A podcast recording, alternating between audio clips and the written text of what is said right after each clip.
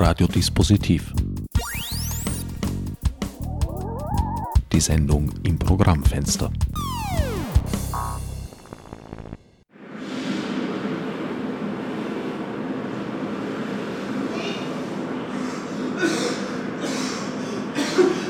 Colin! Hilfe! Ich sehe dich nicht! Du ertrinkst! Colin! Wo bist du? Bitte schrei! Oh Gott, lass dich schrei! Colin! Colin!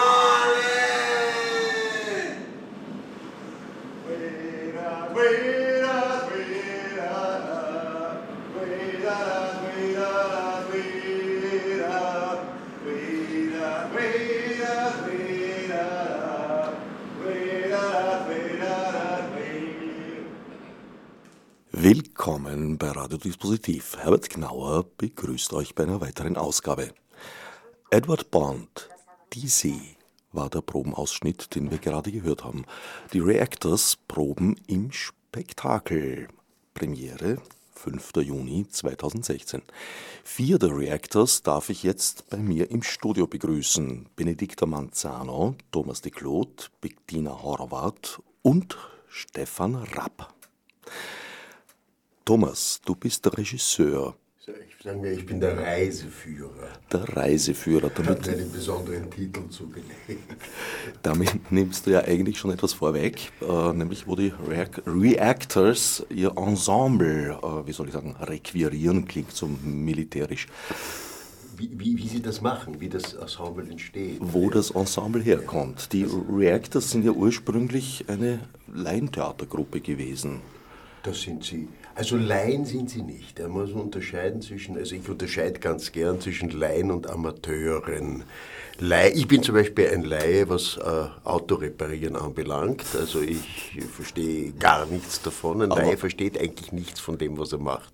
Ein Amateur, das kommt vom Wort amare, lieben, liebt das, was er macht.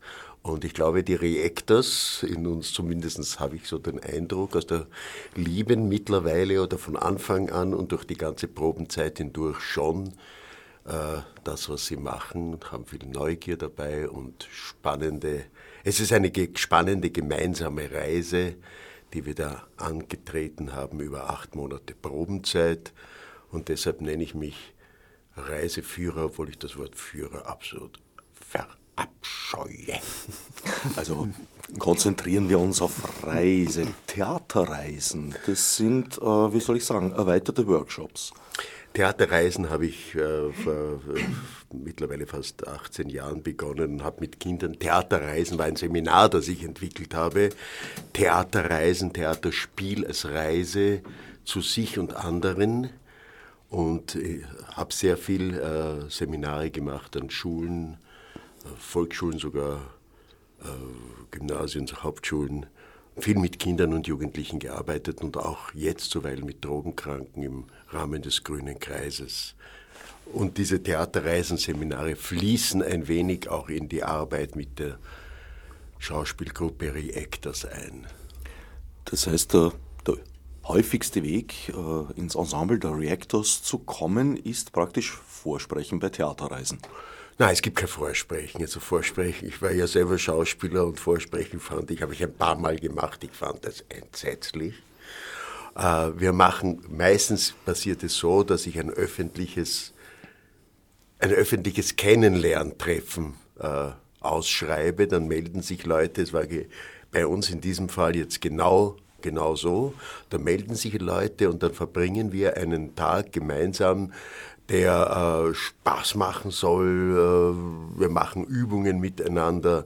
Die Leute vergessen vollkommen, dass sie da von meinem inneren Auge beobachtet werden und vielleicht schon mit einer Rolle äh, in Verbindung gebracht werden in meinem, in meinem Hinterkopf, vergessen vollkommen. Wir haben einen, äh, einen schönen Tag miteinander und dann versuche ich also aus dieser eine gewisse Auswahl zu treffen von Leuten, wo ich mir vorstellen kann, dass ich für dieses Stück, das ich gerade vorhabe, passe.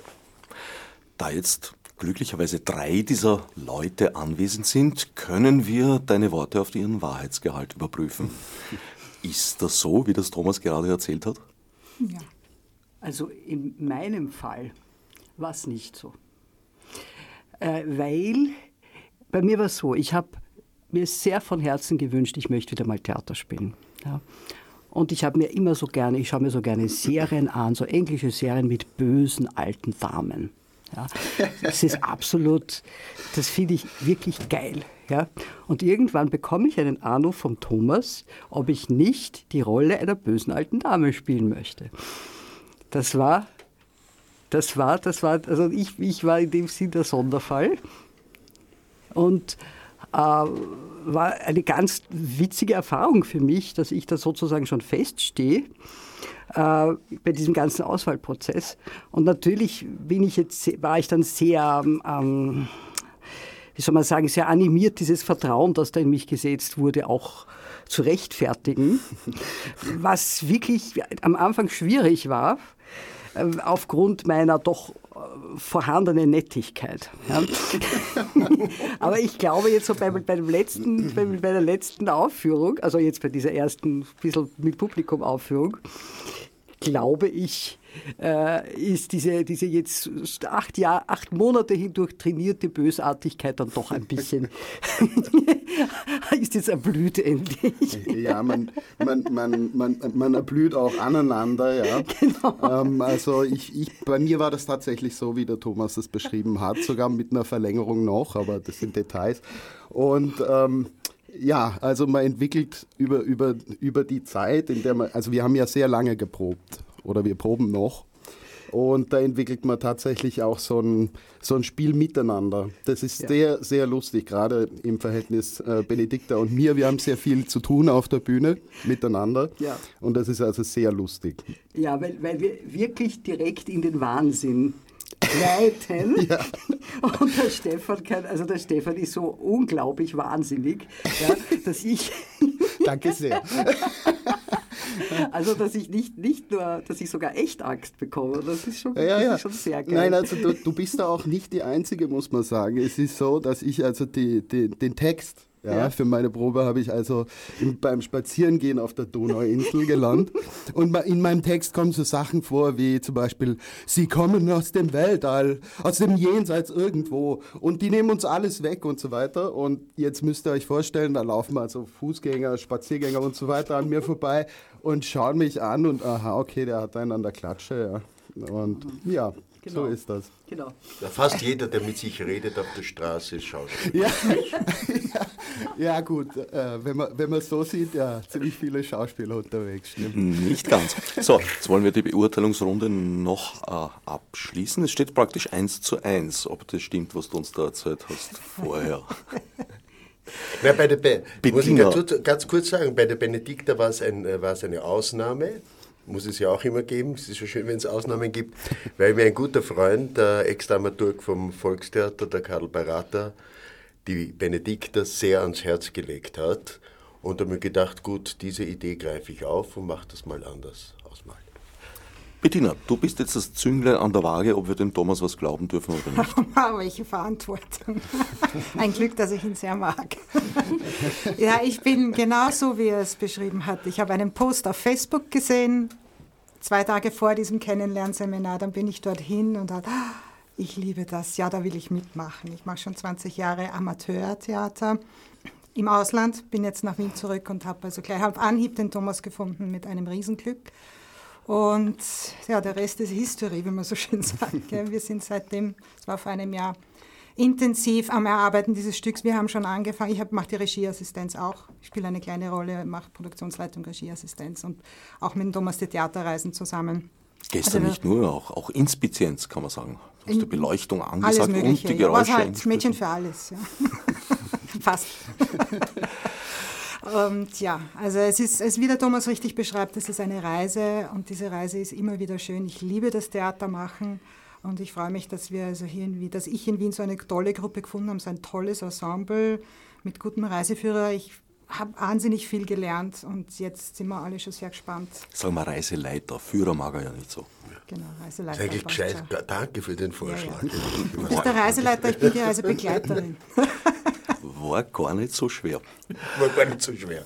Amateurtheater im Ausland. Äh, die Reactors haben ja ihre Wurzeln fast im Ausland, im äußersten Meidling. Jetzt haben sie sich. oh, da war ich schon ein bisschen weiter weg. Jetzt haben sie sich herangespielt an die Innenstadt und das mit eigentlich völlig neuem Ensemble. Also ich kenne vom letzten Mal dann niemand mehr, oder habe ich mich getäuscht? Nein, nein, hast dich nicht getäuscht, weil äh, seit der letzten Produktion, seit der Yvonne der Burgunderprinzessin sind inzwischen zwei Jahre vergangen, wo ich woanders inszenieren durfte und äh, keine Reactors-Produktion möglich war. Und äh, es liegt in, in der Sache, dass, dass, äh, dass, dass sich diese, dass sich diese äh, Amateurensembles immer wieder verändern. Wobei für mich Reactors überhaupt nicht mit einem speziellen Ensemble identifizierbar ist. Es ist eine Idee. Reactors ist ein Pool, der allen Interessentinnen und Interessenten offen steht. Also es kann ja, es muss ja nicht immer sein, dass ich Regie führe oder das Ganze leite äh, das können andere Menschen auch machen, die sich. Also eine vorübergehende, nicht zufällige, äh, aber doch äh, flüchtige Manifestation ja. der Idee. Ja, ja. Es hat sich zusammengefunden. Wir planen bereits das nächste. Ich würde mir wünschen, dass dieses Ensemble größtenteils weiterarbeitet und ich, kann mir das, ich glaube, das wird so sein. Was sagt das Ensemble oder ja. die davon anwesenden Teile? Ja, ich bin definitiv dabei. Ja. Noch vor der Premiere. Das ist ein Vertrauensvorschuss. ja, und ich, ich muss sagen, dieses Ensemble ist äh, eine, also es ist für mich ist das Allerwichtigste in der Produktion ist wirklich diese Ensembleerfahrung. Ja. Ja, die ist ganz, die ist wirklich wunderschön, ja, weil, weil es ist einfach die Erfahrung, dass, dass, dass jeder und jeder, die dabei ist, äh, im gewissen Sinn gleich viel wert ist. Ja? Dass jeder, jeder, jeder seinen Platz hat, dass jeder, ähm, äh, dass es eigentlich egal ist, ob du jetzt eine große oder kleine Rolle hast. Genau. Ja? Dass, dass, dass jeder, jeder, jeder seine oder ihre Bedeutung hat und dass wir wirklich, dass wir wirklich eine, ein, eine gemein, ein gemeinsames Spiel machen. Mhm. Das, ist, das, ist für mich, das ist für mich die sehr, sehr schöne Erfahrung in der ganzen Sache. Und das würde ich natürlich sehr gerne auch weiterführen. Also für mich ist auch dieser, dieser diese Stimmung bei den Proben, ja. das ist was sehr Spezielles, was man so üblicherweise eigentlich gar nicht hat. Vielleicht aus anderen Gruppen kennt, ähm, wenn plötzlich kollektiv alle irgendwie aufgeregt werden oder alle positiv gestimmt sind, das ist sowas Tolles, mhm. ähm, was einem eigentlich in der, im normalen Leben vollkommen abgeht. Das ist, das ist wirklich was ganz, ganz Tolles. Edward Bond, Die See, eine schwarze, teils groteske Komödie. Äh, es geht um Xenophobie, es geht um eine Gesellschaft auf dem Weg in die Armut eigentlich. Habe ich das richtig verstanden? Durchaus. Also es, geht um, es geht um zwei Aspekte. Es geht zum einen um eine Gesellschaft, die ähm, äh, ökonomisch der Ausbeutung unterliegt oder Gefahr läuft, der Ausbeutung zu unterliegen. Und auf der anderen Seite eine Gesellschaft, die sich in, in Normen verfangen hat, äh, wie, was weiß ich, also in dem Stück wird das natürlich sehr satirisch überhöht, was ich in, äh, wird die Religion ein bisschen aufs Korn genommen oder ein, ein, ein, ein, komisches Verhalten äh, äh, zueinander in, in, in verbürgerlichten Gesellschaften. Das sind die zwei, das sind die zwei Aspekte dieses Stückes. Zu Beginn, das ist der Ausschnitt, den wir eingangs gehört haben, ist ein Sturm, ein nächtlicher Sturm, ein Schiff geht unter, ein Mann ertrinkt. So fängt's an, mit lautem Getöse.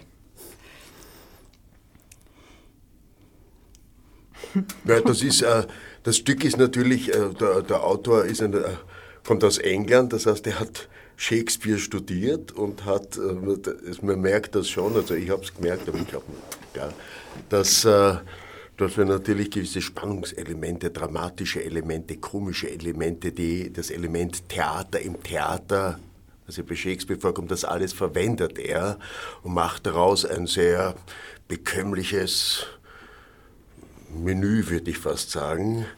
Äh, also es ist ein durchaus spannendes, unterhaltendes, sehr so turbulentes Stück, ähm, das aber vor allem im wahrsten Sinne des Wortes eine politische Satire darstellt. Der Ertrunkene ist ein Bürger dieser Kleinstadt, vermute ich mal, so von der Atmosphäre her. Übrig bleibt sein Freund, der Fremde. Ja, übrig, übrig bleibt sein Freund, der ist in unserer äh, Inszenierung spielt das ein brasilianischer Ex-Profi-Schauspieler, der aber in Wien mit Kindern arbeitet und nicht mehr zum Theater will. Der bleibt über. Das, daran ist er praktisch gescheitert, in diesem Nicht zum Theater wollen. Da, ja, ja. Er, ist bei uns, er ist bei uns endgültig Theater lässt einen nicht mehr los. Nein, er macht, es macht immer einen Riesenspaß. Er hat, er, hat, er, hat, er hat am Anfang dann natürlich mit der Aussprache einige Schwierigkeiten gehabt, aber bei mir ist das eigentlich, ob man, ob man jetzt jedes Wort versteht oder nicht, ist man, also ich meine, man soll den Inhalt und den Sinn verstehen und es soll ehrlich gemeint sein. Und das schafft er sehr, sehr es gut. Ist, es ist ein Zufall auch, dass die Rolle ja, es ist, ich glaube nicht, dass die Rolle als Fremdling angelegt ist. Das ist halt ein Zufall, weil es der Erik spielt. Ja. Mhm. Bringt aber dem Stück Bringt etwas, das, ja. ja. eine zusätzliche Dimension und Aktualität. Das ist, wenn man so will, reiner Zufall. Das war nicht geplant. Also bei Bond ist er kein Ausländer. Nein, nein, nein, nein, nein, nicht vom Skript. Aber er ist ein Fremder dort. Ja. Es, ja. es gibt in dem Stück, es gibt in dem Stück, äh, in dem Stück ist ja jeder, auch die sozusagen in, in, in gewissen gesellschaftlichen Konventionen befangenen Menschen sind sich auch fremd. Ist das sich selber gegenüber. Aber es gibt explizit Fremde in diesem Stück, und zwar auf der einen Seite diesen, äh, äh den Willi Carson, auf der anderen Seite äh, einen, der der ausgestiegen ist aus der Gesellschaft, sozusagen ein Pendant eines Shakespeare'schen Narren und der am Strand lebt und der, der als, als, als, als Bettler oder als Hippie oder als Sandler, ist ja wurscht, wie man ihn interpretiert und sieht, und äh, der auch eine bedeutende Rolle in diesem Stück spielt, auch einen philosophischen, einen philosophischen Aspekt des Ganzen darstellt. Und da würde ich gern was dazu sagen, jetzt aus meiner aus meinen Probenerfahrung. Und zwar, ich habe ja die Rolle einer Person, die dauernd versucht, diese, diese Ordnung und diese Regeln zu etablieren und einzufordern. Ja? Also die, die, die, die, die ganze, also mein Bestreben ist es dauernd, also ich, ich, ich versuche alle dauernd äh, an, an meinen Marionettenfäden herum zu äh, jonglieren damit sie, damit sie alle diese, diese Normen, die ich da im Kopf habe, erfülle. Ja? Und dann gibt es eben die paar Leute, die da nicht mitspielen. Ja? Und die, die, die der Thomas eben schon auch genannt hat. Da gehört aber auch meine Nichte Rose dazu, also in dem Stück. Und ich in der Figur erlebe, wenn ich in der Figur bin, dass mit mir was passiert, wenn ich Menschen begegne, die nicht, die meinem Spiel, mit meinem Spiel nicht mitmachen. Ja? Das gibt der Figur selbst oder der Person, die ich da bin, auf einmal eine Öffnung. Ja? Dass da auf einmal jemand ist, der sich nicht manipulieren lässt, ja? der, der, der, der, der einfach nicht reagiert auf, auf, auf, auf meine Impulse. Ja? Und da merke ich, während ich spiele, da tut sich was mit der Person, die ich spiele. Ja? Das finde ich, also, und das sind Dinge, die ich im Alltag sicher nie so genau wahrnehmen würde, wie, wie, wenn, ich, wie, wenn, wie wenn das in der Rolle passiert. Ja, das das finde ich eine sehr spannende Sache. Mhm. Also das Nicht-Mitspielen bringt Erleichterung für die, die das Spiel vorantreiben. Ja. Marionettenfäden kann ich bestätigen, habe ich gesehen, waren geradezu aus Drahtseil. Allerdings, was du vorhin gesagt hast, nämlich, ja. dass du eine böse Figur spielst, mhm. da bin ich mir nicht so sicher. Nein. Weil stimmt. eigentlich äh, unterstützt sie ja sogar das andere. Sie steht dem Fremden gegen, freundlich gegenüber. Ja. Sie sagt sogar ihrer Nichte Rose und dem Fremden, die dann zum Liebespaar werden, kann man glaube ich verraten, ohne zu viel mhm. zu sagen, äh, sie schickt sie weg. Weil sie ja sagt, hier wird nichts aus euch, ihr müsst weggehen, flieht aus dieser Welt. Ja, also das ist auch etwas, was mir an der Rolle gefällt, dass sie doch nicht nur einschichtig ist. Ja? Also dass du äh, dass, und dass du merkst in ihrem ganzen Getue, da ist sowohl, da ist auch sehr wohl Verzweiflung drin, dass die ganze Ordnung, die sie da dauernd etablieren möchte, ihr selbst zum, von tiefstem Herzen zuwider ist. Und, und dass genau das für sie jetzt auf einmal auch eine, eine Befreiung bedeutet, glaube ich. Also, also ich habe ja den Eindruck, ja. dass, dass deiner Rolle jetzt nicht dir, ja, aber über den Lauf des Stückes eigentlich die Kontrolle total entgleitet. Ja, ja, ja, ja. Und das ist ja das, was das Ganze auch irgendwie spannend macht, dass äh, sozusagen die Hierarchierisse bekommt. Ja, ja. Und, und, und du bist ja der, dem vor allem die, die Kontrolle über sich selbst entgleitet. Ja, absolut. Und der so oft draufhaut, dass da sozusagen die Risse eben entstehen müssen. Das ja. ist aber genau der Punkt, wo ich die Figur eigentlich sehr positiv annehme, nämlich deine ja. böse, unter Anführungsstrichen, alte Dame. Ja. Sie wehrt sich nicht gegen die Risse. Im Gegenteil, sie befördert sie sogar noch. Also das finde ich, das ich sehr spannend. Ja. Das finde ich sehr, das finde ich, das finde ich, das, das, ja, und ich glaube, das hat mit der, das hat tatsächlich mit dem zu tun, was, was wäre, ich, ich weiß nicht, ob es andere Leute anders interpretiert hätten, ja, die, mit dieser Erfahrung in den Proben, ja, wo ich in der Rolle merke, die Leute, die mich da rausholen aus dem aus diesem äh, grauslichen Muster, ja. dass ich die eigentlich, dass die, dass die für mich eine Erleichterung sind. Ja.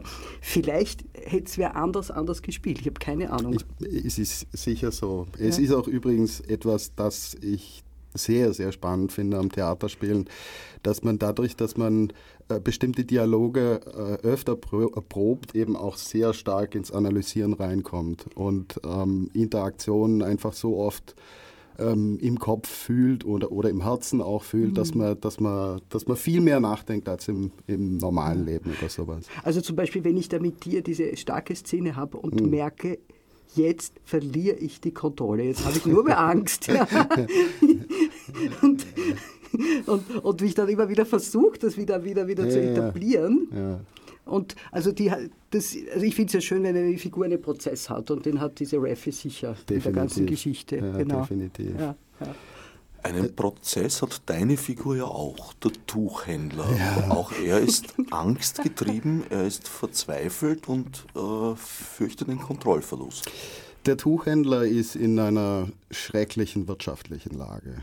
Das ist äh, ein Teil der, der, des Problems. Außerdem äh, stemmt er sich mit aller Kraft gegen ähm, Einflüsse von außen, also das Fremde sozusagen, was reinkommt. Er glaubt, dass, also er hält das für böse und er versucht, diese, äh, diese Einflüsse mit aller Macht, mit allem, äh, mit allen Möglichkeiten, die ihm zur Verfügung stehen, zurückzudrängen. Ähm, und keiner, also ein paar Hanseln kann er um sich scharen, ja, aber im Grunde, im Grunde ist er halt ein Würstchen, ja, das muss man auch sagen. Und ähm, er, er ist im Grunde total in die Enge getrieben und ähm, beißt um sich. Und ähm, am Ende, da verrate ich jetzt nicht so viel, aber am Ende ist es so, dass er, dass er eben äh, das nicht mehr aushält und ähm, vollkommen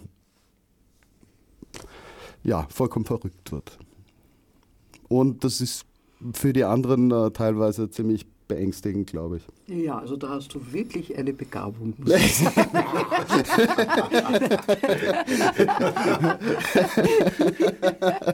du, das liegt wahrscheinlich daran, dass ich mit einem Meter zwei eingeschult worden bin. Man musste da so als kleiner Zwerg, musste man so tun, als ob man total verrückt wird, ähm, dass die anderen sozusagen ein bisschen Abstand nehmen. Ja. Also möglicherweise hat mich das die harte Grundschule des Lebens gelehrt. Ja. Ja. An dieser furchtbaren äh, materiellen Situation des Tuchhändlers bist ja du schuld, Benedikta, beziehungsweise ja. deine Figur. Ja. Das läuft aber schief. Das ist so ein, eine Art Erziehungsversuch, die die alte Dame am Tuchhändler vorexerziert? Ja, also ich würde sagen, die alte Dame hat, also was, ist, was jetzt irgendwie rausgestrichen wurde, also im Stück ist da, dass diese alte Dame die ist in so einem Konkurrenzverhältnis zur, zur Nebenstadt Beach. Ja? Und, und die, der, der geht es immer darum, sie will einen ordentlichen Status in dieser Stadt etablieren. Ja? Und dieser Tuchhändler, der kann das nicht gut genug. Ja? Der, wir sind in einem Kaff, da, gibt, da kommt keine ordentliche Ware her. Ja, ja. Da haben wir nur, da haben wir nur dieses, dieses immer nur Mittelmaß. Ja. Und eigentlich das, das, ist irgendwie wahrscheinlich, und der arme Tuchhändler selbst würde so gern beweisen, dass er auch, dass er auch diese, diese verfeinerten, diesen verfeinerten Geschmack hat, den sie für sich beansprucht, und das funktioniert nicht. Ja? Und ich, ich weiß gar nicht, was, was, was die Motivation dieser Dame ist, diesen armen Kerl dauernd zu misshandeln. Ich glaube, es ist einfach ein Automatismus. Ja. Es ist einfach, wenn jemand da ist, wo man reinhauen kann, dann tut sie es. Ja. ja. Also, also ja. in meinem Kopf bist du immer sozusagen das Kapital. Du mhm. bist sozusagen die, die, die Verkörperung der, der, der bestehenden Wirtschaftsweise und ähm, äh, ja, der, der, Tuchhändler ist halt das kleine Würstchen, das sich dann nach der Decke strecken muss. Ja. Der Tuchhändler ist praktisch der Wurm, der sich, äh, weil er getreten wird, in die falsche Richtung krümmt. Genau. Weil er akzeptiert ja genau diese Regeln. Er will ja Teil dieses Establishments werden. Er könnte ja genau umgekehrt reagieren auch. Genau, könnte er auch, tut er aber nicht. Das, äh, das, das kann er nicht. Äh, er, er würde gerne zu diesen Großen dazugehören. Er wäre auch gerne jemand und er würde gerne neue, neue Abteilungen aufmachen, eine Sportabteilung und diese ganzen Dinge. Aber ähm, dafür reicht es halt nicht ganz. Er kann, er kann nur radikal werden. Er kann mhm. versuchen, andere zu radikalisieren. Er kann versuchen, das Ganze kaputt zu machen. Das geht das versucht er ja auch. Mhm. Aber allerdings glaubt er damit, alles zu retten. Das ist ja, ja, auch witzig. Das ist, das ist uh, sozusagen, es ist schwierig, da von, von, von Ihnen zu argumentieren. Ja, also ja. als Hedge jetzt uh, würde ich natürlich anders reden, aber uh, ähm, er, er, er, er überreißt das Ganze nicht. Ja. Er, er versteht nicht, was mit ihm passiert. Er ist eben eine in die Enge getriebene Ratte und er, er, er sieht, er, er hat nur diesen Tunnelblick. Mhm.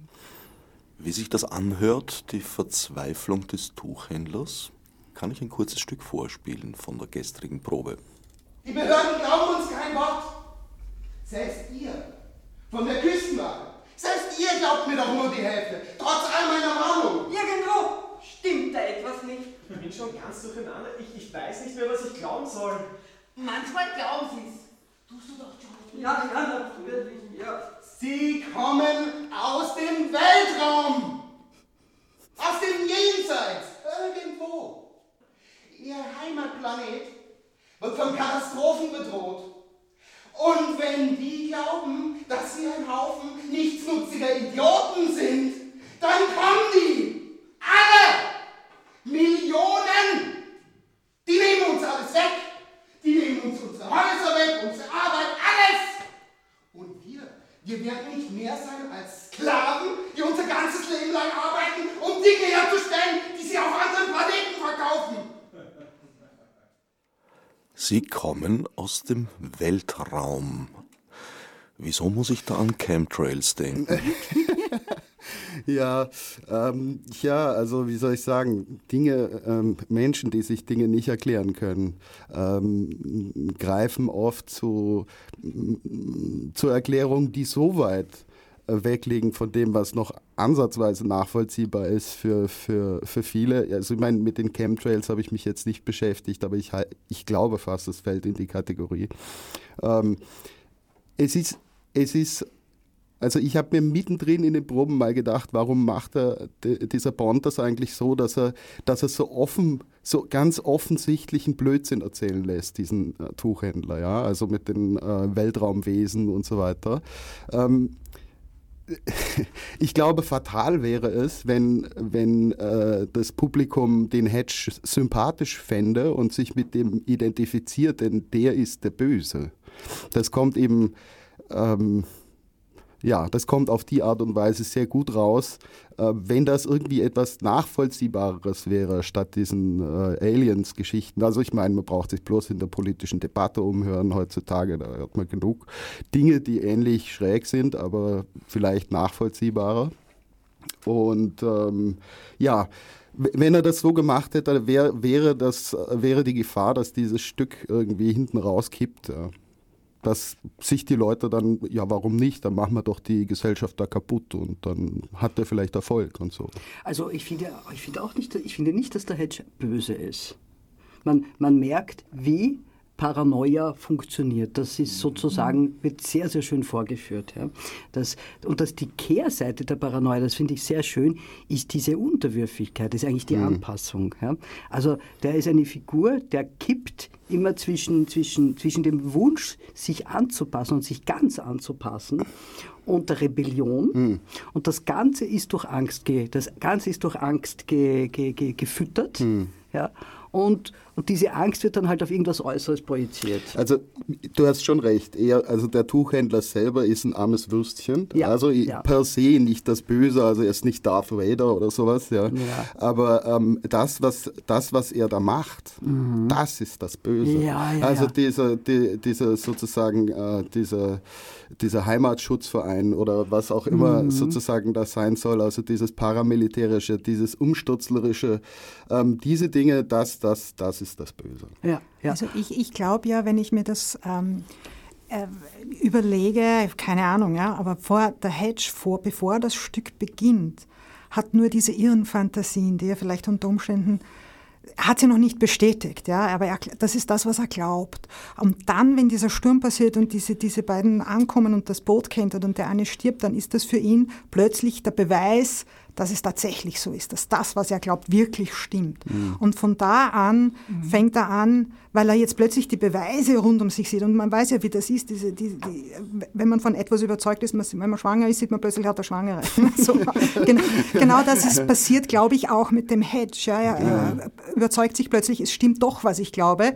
Und daraus entwickelt sich dann diese, diese Paranoia und, und treibt er dann in den Wahnsinn hinein. Ja, er, er, ist, ja, er ist ja jemand, der, der sozusagen noch mitkriegt, dass da was mit ihm passiert, äh, was er eigentlich mhm. nicht mehr kontrollieren kann. Und er, er fleht, also die Raffi, ja. die Benedikta, fleht er quasi auf Knien an, ihm sozusagen ein bisschen auf die Beine zu helfen, wirtschaftlich und so. Mhm. Und das mhm. klappt aber irgendwie alles nicht. Und wie gesagt, für den, für den äh, Tuchhändler, da geht es also steil bergab. Von, von vom ersten Wort geht es bergab quasi. Aber das, was aber das Tolle äh, ist, dass Edward Bond, der Autor, es eben in diesem Stück zusammenbringt, äh, dass er auf der einen Seite zeigt, wie die Benedikta das richtig gesagt hat, wie Paranoia funktioniert, äh, wie sie sich aufbaut und auf der anderen Seite, äh, welche politische, individuelle und Massenkonsequenzen das mit sich bringen kann und auf der dritten Seite, dass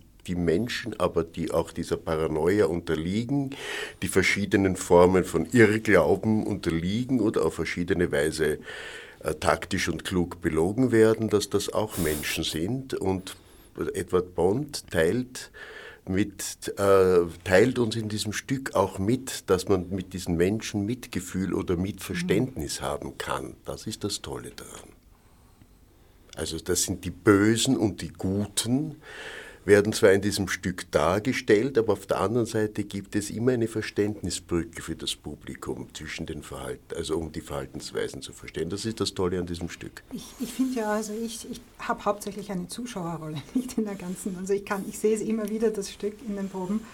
Und ähm, ich sehe mich als Person, ich kann, da gibt es in, in jeder Rolle, die da ist, gibt es etwas, das ich in mir auch sehen kann. Ja? Und die, die Angst, die der Hedge zeigt, habe ich auch. Ich fürchte mich auch vor Dingen, die ich nicht kenne, die, fremd, die mir fremd sind. Wie damit umgehen, ist eine andere, ist eine andere Sache. Ja. Und genauso mit der Reffe, ich will auch meinen Status verteidigen und, und, und. Ja. Also das, ich finde das sehr interessant und das Stück ist ja eher weniger eine Story so richtig von A bis Z, sondern mehr ein, eine Situations- äh, gegebene Betrachtung, wie diese Leute sich in diesem Moment gerade verhalten. Da ist jetzt nicht, weiß Gott, was für eine äh, Background-Story, weiß man nicht von der, genau, von der Mrs. Reffy, keine Ahnung. Ja, es ist eine Momentaufnahme. Nein, es gibt keine Background, aber, die, äh, aber, das Stück selber hat einen roten Faden, der ja, sehr ja. spannend zum ja, Zuschauen ist. Es hat ja auch mhm. viel Kriminalaspekt. Es ist ja auch als, es ist ja auch als Kriminal äh, Stück kann man es durchaus ein wenig äh, deklarieren. Es ist es verwendet durchaus, der Autor ist sehr, sehr geschickt, er versucht also durchaus auch das Publikum in Spannung zu versetzen.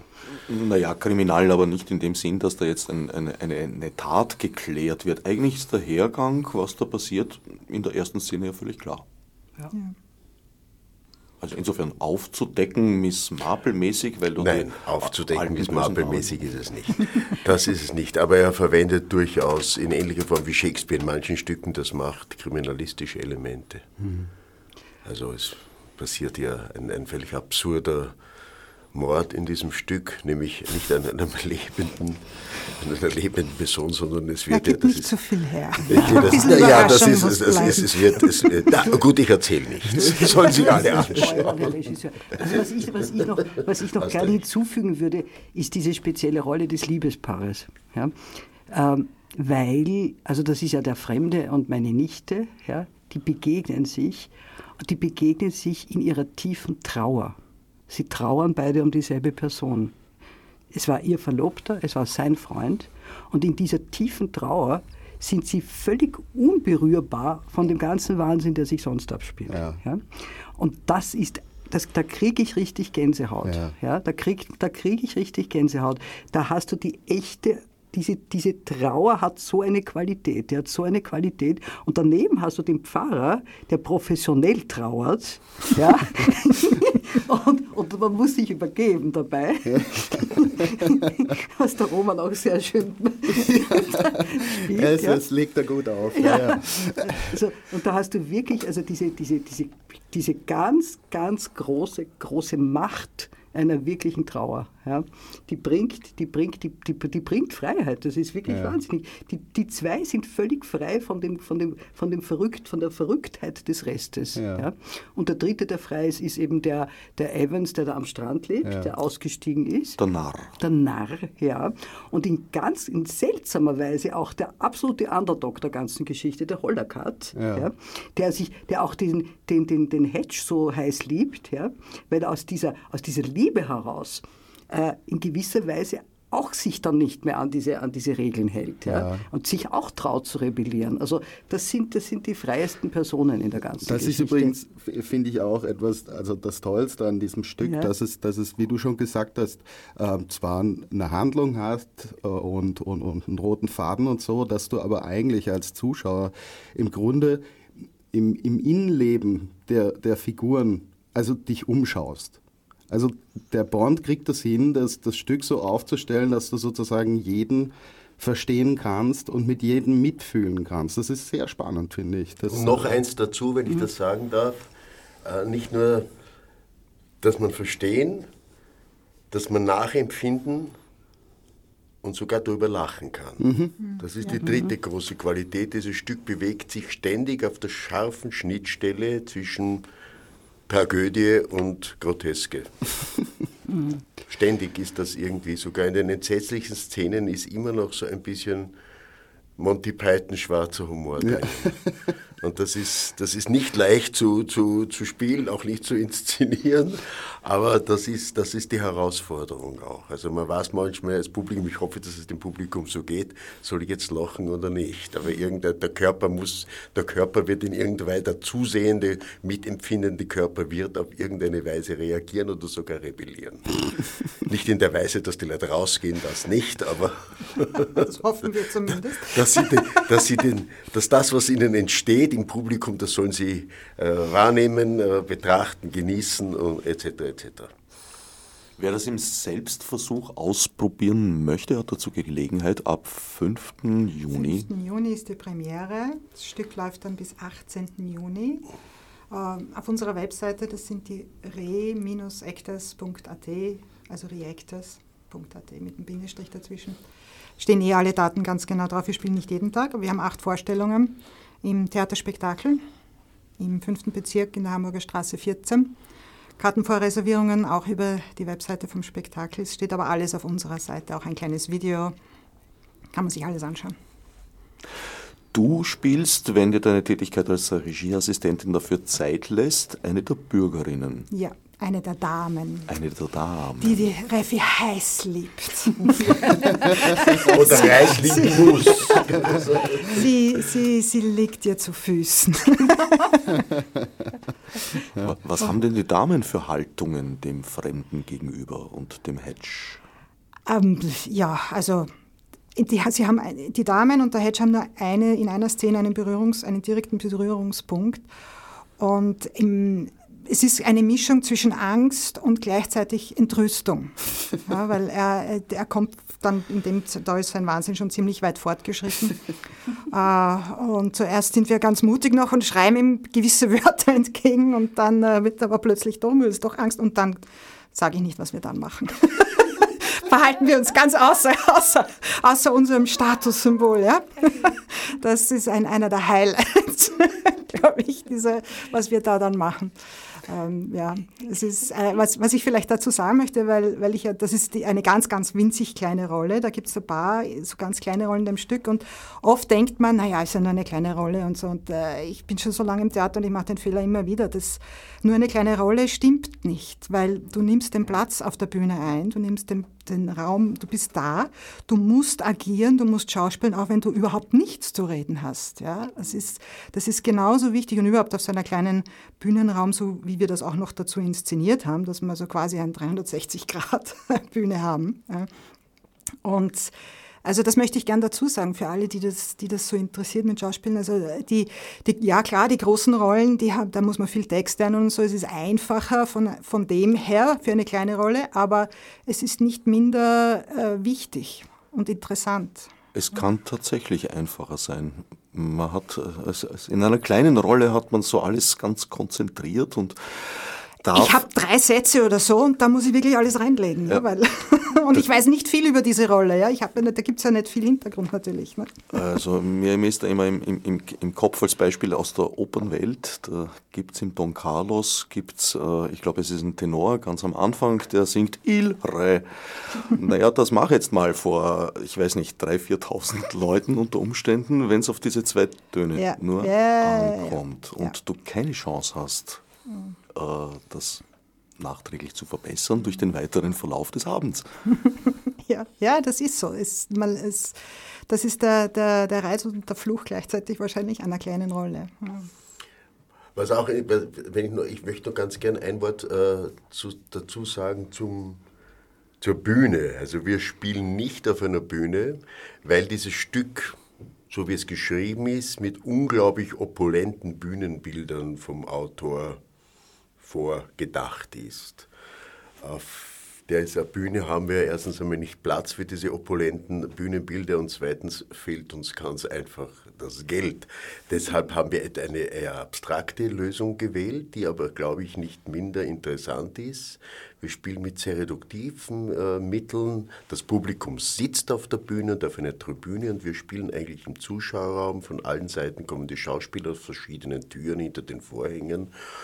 Und äh, mit ganz wenigen abstrakten Mitteln zeigen wir die verschiedenen Orte, wo dieses Stück spielt. Bergspitze, Tuchladen, äh, Strand, Strand, Strand ja. ja, vielleicht wollen wir uns auch noch mal kurz anhören, was die alte Dame mit den Damen in ihrer Umgebung so aufführt. Na dann. Geh in dein Zimmer zurück, Rose. Wir schaffen es ohne dich. Ich bleibe. Du ruinierst dich. Ich kann die See durch die Fenster sehen. Entsetzlich. In dieser Stadt entkommt man der See nicht. Oh nein. Na gut, dann bleib. Wir verstehen, wir haben alle unsere Zeit des Schmerzes gekannt, Trauerfälle, verlorene Hoffnungen. Im Leben eines jeden gibt es Schatten. Jessica, teilen Sie die Bücher aus. Ich hoffe, ich hoffe, wir haben uns alle auf unsere Rollen vorbereitet. Selbstverständlich. Wie tapfer, dass Sie nicht verzweifeln. Sie haben recht. Die Schläge des Schicksals dürfen uns nicht unerfüllen. Jessica! Hören Sie auf, sich als eine Frau mit interessanter Vergangenheit aufzuspielen. Ihnen ist nie etwas passiert. Das ist zwar eine Tragödie, dennoch berechtigt es Sie kaum anderen Leuten Ratschläge zu erteilen. Verteilen Sie über die Bücher. Erster Akt, dritte Szene. Auftritt Orpheus. Man probt Orpheus und Eurydike. Wunderbare Inszenierung. Ja, inzwischen sind die Zuhörer ein bisschen verwirrt, wovon dieses Stück noch alles handelt. Das ist ja mein, mein, mein Hintersinn. Ich will sie ins Theater locken. Genau. Ja, danke, danke. Kommt ins Theater live. Das kann man überhaupt nicht vergleichen mit dem Aber zweidimensionalen ich, habe, Schirm. ich, ich als Raffi habe ein viel mieseres Ensemble, als der Thomas es mit uns hat. Im Das- Stück. Kann ich nicht bestätigen. Also ich meine, wie, sie, wie, die, wie die Typen me- meine ganze Regie dauernd, dauernd äh, sabotieren. Das ist überhaupt nicht wahr. Also der, der Cerberus spielt genau das, was du anschaffst. Er entschuldigt sich sogar dafür zwischendurch. Mache ich das richtig? Ja, das ist das Theater im Theater natürlich. Hat er auch eingefügt, der Bond. Und wie man weiß, hat sich ja Edward Bond vom institutionalisierten Theater völlig zurückgezogen, völlig enttäuscht davon. Und äh, macht, inszeniert jetzt selber nur in ganz kleinen Pubs. Und so in England, also der hat sich vollkommen, war ja in den 80er Jahren, 70er, 80er Jahren ein, ein Highlight, den haben sie überall gespielt, in Wien, Akademietheater, Burgtheater, was ich ja, und international natürlich auch Peimann-Inszenierungen, hat sich aber komplett zurückgezogen, kleinen, und der hat so ein bisschen, ich glaube, dass diese Szene so ein bisschen, ein wenig seine Wut auf diktatorische Regisseure äh, spiegelt auch, womit ich mich nicht selber meine. Naja, also. Also der, der Thomas ist, hat ganz wenig von einem Diktator, ja, aber es, es kommt manchmal schon durch, da sagt er, also wir können jetzt schon abstimmen darüber, aber Punkt, Punkt, Punkt. In der Spieltheorie gibt es den Begriff des Benevolent Dictators, Ja, ja, der genau. wohlwollende Diktator. Ja, genau. So. Das ist ja, das ist die spannende Rolle an der Regieassistenz, weil die, die fungiert so auf den beiden Seiten. Deshalb, das mache ich, deswegen mache ich das so gern, weil ich habe auf der einen Seite, ich, ich bin die Brücke dazwischen. Ja, ich weiß, was der Regisseur will und ich höre von den Darstellern was. Und wenn es da irgendwelche, ich, ich versuche da ab und zu schon zu vermitteln. Das kommt schon vor, ja. Und ich mag diese Rolle. Ich mache das eigentlich sehr gern. Wie ist das, wenn du wechselst? Also in mein Erlebnis in meiner Zeit vor 100 Jahren als Schauspieler war zum Beispiel sehr oft, dass ich auf einer Probe unten gesessen bin und gemerkt habe, es gibt Missverständnisse zwischen Ensemble, also Schauspieler, Schauspielerin und Regisseur. Du sitzt als Dritter daneben und denkst dir, bitte, wieso reden die so aneinander vorbei? Ja, das. Du verstehst sie alle zwei, aber in dem Moment, wo du selber auf der Bühne stehst, bist auch in der Ja, Situation. ja, ja, klar, ja. Deswegen ist, deswegen habe ich, ich habe zum Thomas gesagt, er, da- er darf das nie wieder erlauben. Ich mache das nicht noch einmal, dass ich auch eine Rolle spiele und gleichzeitig die Regieassistenz mache.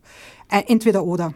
Das hat keinen Sinn. Also wenn sie noch so sehr bittet drum, das wirst du nicht gestatten. Nein, du, es ist- welche Position sie gerne einnimmt, die nimmt sie ein. Das kann ich, will ich überhaupt nicht äh, festlegen. Aber das ist auch, das möchte ich noch dazu sagen, eben, was wir ganz am Anfang schon gesagt haben mit, mit Amateur. Das ist eins der interessanten Dinge im Amateur. Wir machen das ja gerne. Wir machen das in unserer Freizeit. Wir haben jetzt die letzten paar Sonntage aufgegeben. Unlängst Pfingsten haben wir keine Probe gehabt. Oder was mache ich jetzt mit mir selber an einem Sonntag? ähm, und ähm, das, das merkt man dann schon. Also es ist, es ist schon eine sehr schöne Arbeit und es ist vor allem ein sehr schönes, befriedigendes Hobby, finde ich. Und Ja. Und für mich ist das Wichtigste bei dieser Arbeit, ich war früher, wie du weißt, ja auch am, am normalen Theater, sozusagen was heißt normal, das ist ja auch normal, aber äh, im institutionellen Theater als Profi. Und der große Unterschied ist, erstens einmal nehmen wir uns sehr viel Zeit und zweitens für mich selber ist die, ich möchte mir selber wohlfühlen. Ich mag keinen Diktator spielen, das ist ja unangenehm. Da stehst du ja außerhalb und wirst komisch betrachtet, das wäre ja entsetzlich, das würde ja auch nichts bringen. Das, das erlebe ich aber auch in der Rolle der Raffi, dass das unangenehm Nein, ist. das wäre entsetzlich.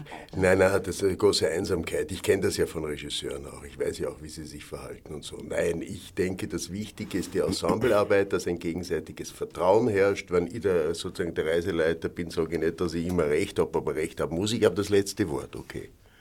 Und ich bin so, der Peter Bucker hat einen schönen Ausdruck dafür gefunden, das dritte Auge. Die vierte Wand und das dritte Auge. Ja. Das ist ein schöner Ausdruck. Ich, ich weiß auch, verstehe auch, was er damit meint. Äh, und so in dieser, in dieser Weise empfinde ich mich auch. Ich bin, ich mein, wir sind, ich muss da kein Regisseur spielen, wir sind befreundet, wir gehen, wir gehen was trinken, wir, wir kennen einander auch persönlich, auch privat, wir sprechen über private Dinge. Ich muss mich nicht verstecken, niemand muss sich da.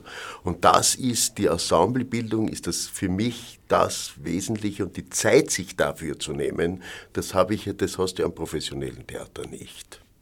Außer Peter Brook hat jetzt ein Ensemble, der hat genug Geld gehabt, ein professionelles Ensemble mit großartigen Schauspielern, die man ein Jahr probt an einem Stück. Dann sind sie noch miteinander um die Welt gefahren und ein Stück in Indien gespielt und in Afrika. Oder ja, da hat sich natürlich auch ein Ensemble gebildet. Peter Stein macht auch ganz gern solche Produktionen. In, in Wien gibt es dafür wenig Mittel. Für so lange Probenzeiten. Mittel? Mittel. Also wie, äh, solche Mittel? Mittel. In, finanzielle Mittel? Finanzielle Mittel. Oh, das ist ein heißes Thema. Ja, es, ist, es ist sehr, wir sind dankbar. Also wir haben, wir haben zwei Förderungen erhalten. Von, das eine vom Bezirk, Margareten, und das andere von Basiskultur. Ohne dem würde es überhaupt nicht gehen. Also es ist als freischaffende Truppe ein, ein, Ding, der, ein Ding der Unmöglichkeit. Ist, wir haben, also das, das Stück wird von uns selber finanziert, jeder gibt jeden Monat einen Beitrag. So machen wir das, ja, weil es geht nicht anders. Von, von den Einnahmen allein lässt sich sowas nicht finanzieren. Und da verdienen wir ja noch nicht einmal was. Das, das, da kommt kein Geld für Schauspieler raus. Da geht es nur um, um die Inszenierung und die Produktion als solche, was wir halt dazu gebraucht haben. Die Rechte natürlich, die sind sehr, sehr, sehr teuer für so ein Stück. Und die, die Raummiete, logisch, ja. Also so, so, weit geht Bonds äh, Ablehnung des Establishments auch wieder nicht, dass euch das Stück gratis geben würde? Ich, glaube, nein, das sowas geht nicht. Also, wie kommst du an den heran? Und zweitens, es läuft alles über. Da musst heute, wenn du ein Stück spielst, das ist bei einem Verlag, da musst du ansuchen, das ist beim Surkamp Verlag. Das dauert monatelang, bis du da die Rechte kriegst und die Rechte sind relativ teuer. Was zahlt ihr da so? Also das ist, das gibt, wir zahlen entweder einen Grundbetrag, äh, äh, egal, oder wird, äh, wie viele Zuschauer, Zuschauer, kommen, also wenn weniger Zuschauer kommen, oder von, von der Anzahl, glaube ich, äh, 20, 10, 15 Prozent, ich weiß es, ich habe den Vertrag jetzt nicht mit, aber es ist teuer. Es, es wird uns für das Stück ungefähr wahrscheinlich 1500 Euro kosten. Ja, mindestens. Wie viele Aufführungen sind das? Acht. Mindestens, mindestens. Also 1400 ist das Grundlegende. Ja, ja, ja. Das ist einmal fixiert. Wenn jetzt mehr Zuschauer kommt, kommt wird es teurer. Wie leisten sich das die Pubs, in denen Edward Bond dieser Tage so gern spielt, wie du sagst? Ich, ich weiß nicht, was der, was der dort macht. Vielleicht macht er dort. Äh, ich, der hat ja auch mit Keith Johnston sehr lang zusammengearbeitet. Vielleicht macht er dort Improvisationstheater. Ist, ich habe keine Ahnung, was der macht. Ich habe das nur gelesen. Er wird ja auch nicht mehr so häufig gespielt. Äh, es ist ja lustig, ich habe ich hab jetzt zum Beispiel dem Falter geschrieben, dass wir dieses Stück spielen und der Falter hat das, äh, das, auf, das auf seinen Online äh, so ausgestellt, ein komisches, eigenartiges Stück aus den 70er Jahren. Also Bond ist in gewisser Weise scheinbar in Vergessenheit geraten und seine Aktualität oder besonders die Aktualität, die die See jetzt hat, wird überhaupt nicht mehr wahrgenommen. Das ist für manche Leute ein verstaubtes Stück, was überhaupt nicht wahr ist. Das ist also höchst aktuell. Absolut. Ist allerdings nicht so lange her. Also ich habe mir das äh, vor der Sendung kurz angesehen. Also Bond, die letzten Stücke, die so in der Liste auf Wikipedia erscheinen, das letzte ist glaube ich von 2007. Und wenn man sich durchliest, wo die Stücke ihre deutschsprachigen Uraufführungen oder Erstaufführungen erlebt haben, das sind die allerersten Häuser. Ja. Nicht nur in den 70ern, sondern bis in die 90er hinein, würde ja, ich sagen. Ja. ja, ja, der wurde auf großen Bühnen gespielt. Also, äh, ja, ja, hauptsächlich. Peimer hat ihn inszeniert. In Deutschland im Hamburger Theater, allerdings in Deutschland haben sie das Ganze als Kammerspiel inszeniert aus dem Stück, ja, wurscht, die haben das anders verstanden. Edward Bond, ein Autor, den man praktisch wiederentdecken sollte, könnte, dürfte. Durchaus, zumindest dieses, was dieses Stück anbelangt. Wir nähern uns langsam, aber doch dem Ende der Sendezeit. Jetzt würde mich interessieren, was sind eure Hintergründe? Wo kommen die Liebhaber und Liebhaberinnen her? Bei dir, Benedikta, weiß ich ein bisschen was. Du warst in den 80er Jahren Eine der ganz großen Hoffnungen des politischen Chansons. Ja, das, das ist, die Hoffnung stirbt zuletzt. Das heißt, ich habe ja ein sehr schönes Programm.